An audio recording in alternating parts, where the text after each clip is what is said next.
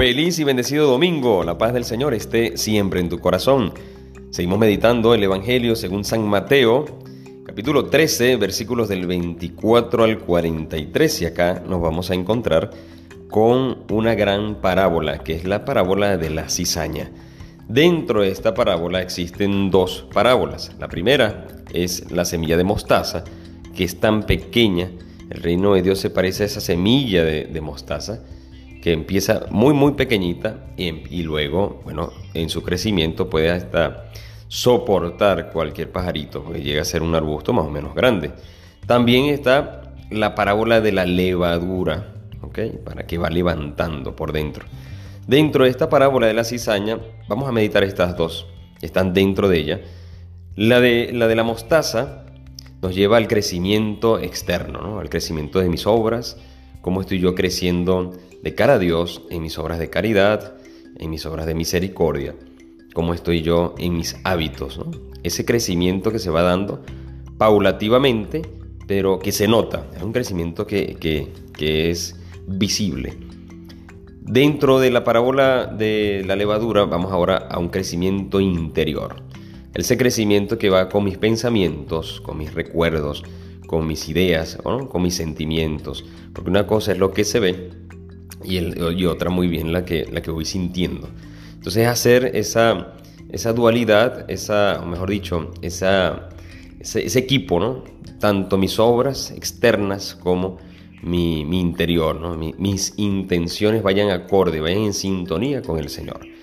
Y la parábola de la cizaña es aquella parábola que nos invita a reconocer que hay cizaña y trigo en mi vida también.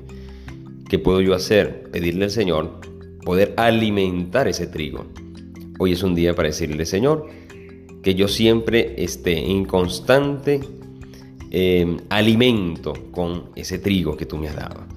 Hay cizaña también que en mi libertad he querido, he dejado, he dejado sembrar en mi corazón en medio de mi debilidad y mi pecado, he dejado sembrar en mi corazón.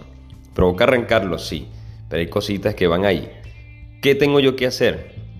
Porque si te das cuenta, muchas veces eso a mí me pasa. Oye, yo quiero salir de, un pecado, yo quiero ya por fin ya estar libre de todo pecado y vuelvo a caer y duele cuando caigo, duele cuando reconozco que, que he fallado al Señor y he pecado. Y digo, otra vez peco, otra vez y yo quiero vivir en santidad, quiero vivir quizás alguna situación, estoy tranquilo y de repente alguien eh, llega con alguna actitud y eso a mí me, me, saca, me, descarrila, me saca la piedra, como decimos vulgarmente, y, bueno, yo eh, no actúo con caridad, sino al contrario, con falta de caridad. Todo puede pasar, todo puede pasar. Pero yo digo, bueno, ¿hasta cuándo? Hay cosas que hay que tener paciencia, esa cizaña, como si esa cizaña va a estar allí, ¿qué puedo yo hacer?